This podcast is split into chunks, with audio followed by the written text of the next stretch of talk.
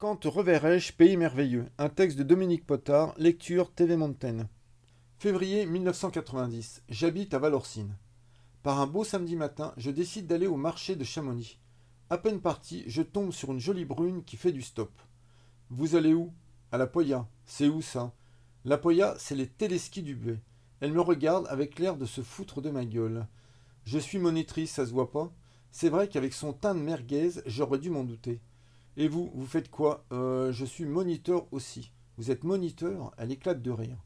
Je passe mes journées à écrire un topo d'escalade, et côté bronzage, c'est plutôt lavabo. Bah oui, ça tombe bien, s'écrie-t-elle, on en cherche un. Elle me tend la main. Moi, c'est Babette. Je suis embauché sur le champ. Ma passagère m'emmène illico visiter les lieux.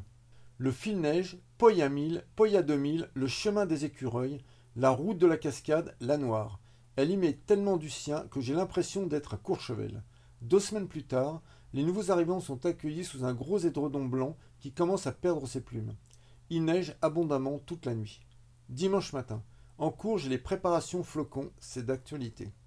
À midi, le chef d'exploitation tend un filet au bas des pistes et plante un panneau domaine skiable fermé.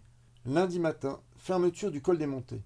Lundi soir, fermeture de la voie ferrée.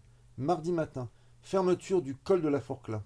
Notre nouvelle planète se résume à un kilomètre carré avec deux pôles, le bar tabac et l'hôtel du Buet. Tous les habitants vivent à l'heure du méridien de Valorcine, l'AD 1506 qui relie les deux pôles. Jeudi, à la faveur d'une maigre éclaircie, l'hélicoptère vient nous ravitailler en produits de première nécessité. Encore du blanc tombé du ciel, bienvenue celui-là.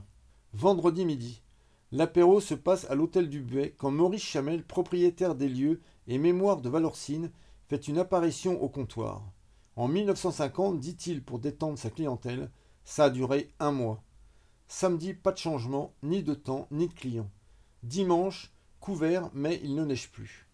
Un train est annoncé à 18h et l'équipe de l'ESF vient dire au revoir à ses élèves. Nous voyons sur le quai une dame baisse la vitre de son wagon. À l'année prochaine, lance Babette gonflée.